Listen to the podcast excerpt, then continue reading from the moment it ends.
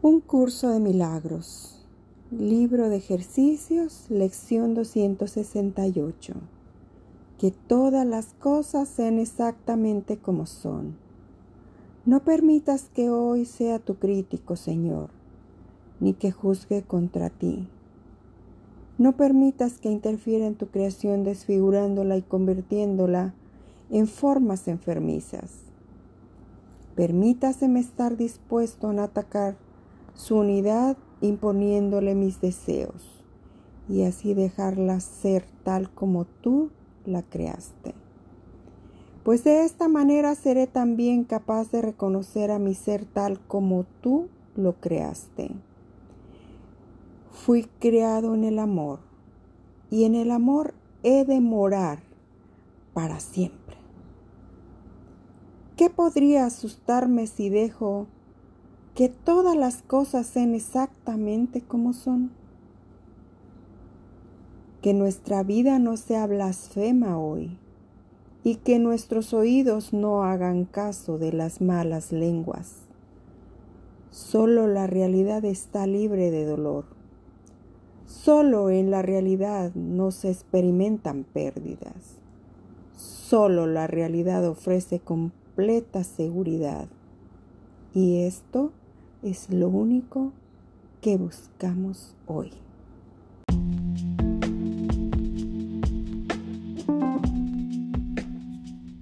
Muy buenos días, mi nombre es Otilia Santi y hoy comparto contigo la introducción de un curso de milagros. Un curso de milagros, su único propósito es ofrecer un camino para que algunas personas puedan encontrar su propio maestro interior. Te estarás preguntando, ¿qué es? El curso de milagros está organizado de principio a fin con un recurso de enseñanza que se compone de tres libros, el de texto que tiene 754 páginas, el libro de ejercicios con 522 y el manual para el maestro que consta de 100. Y bueno, ¿cómo se originó?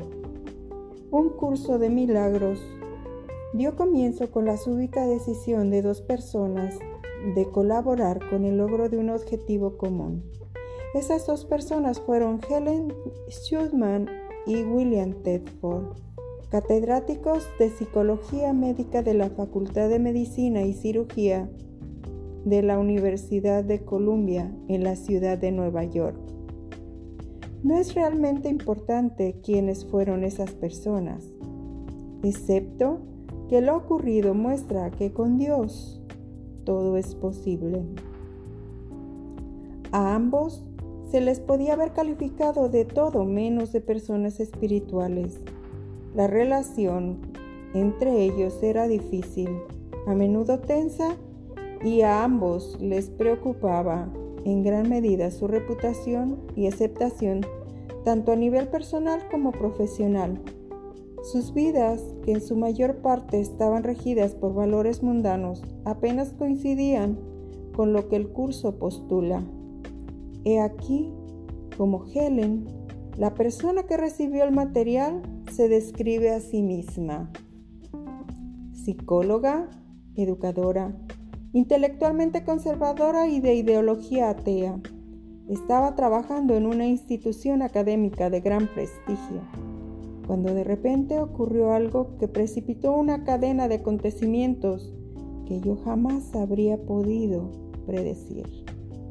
El jefe de mi departamento anunció inesperadamente que estaba cansado de los sentimientos de ira y agresividad que nuestras actitudes reflejaban y concluyó diciendo, tiene que haber otro camino. Como si hubiera estado esperando esa señal, accedí a ayudarle a encontrarlo.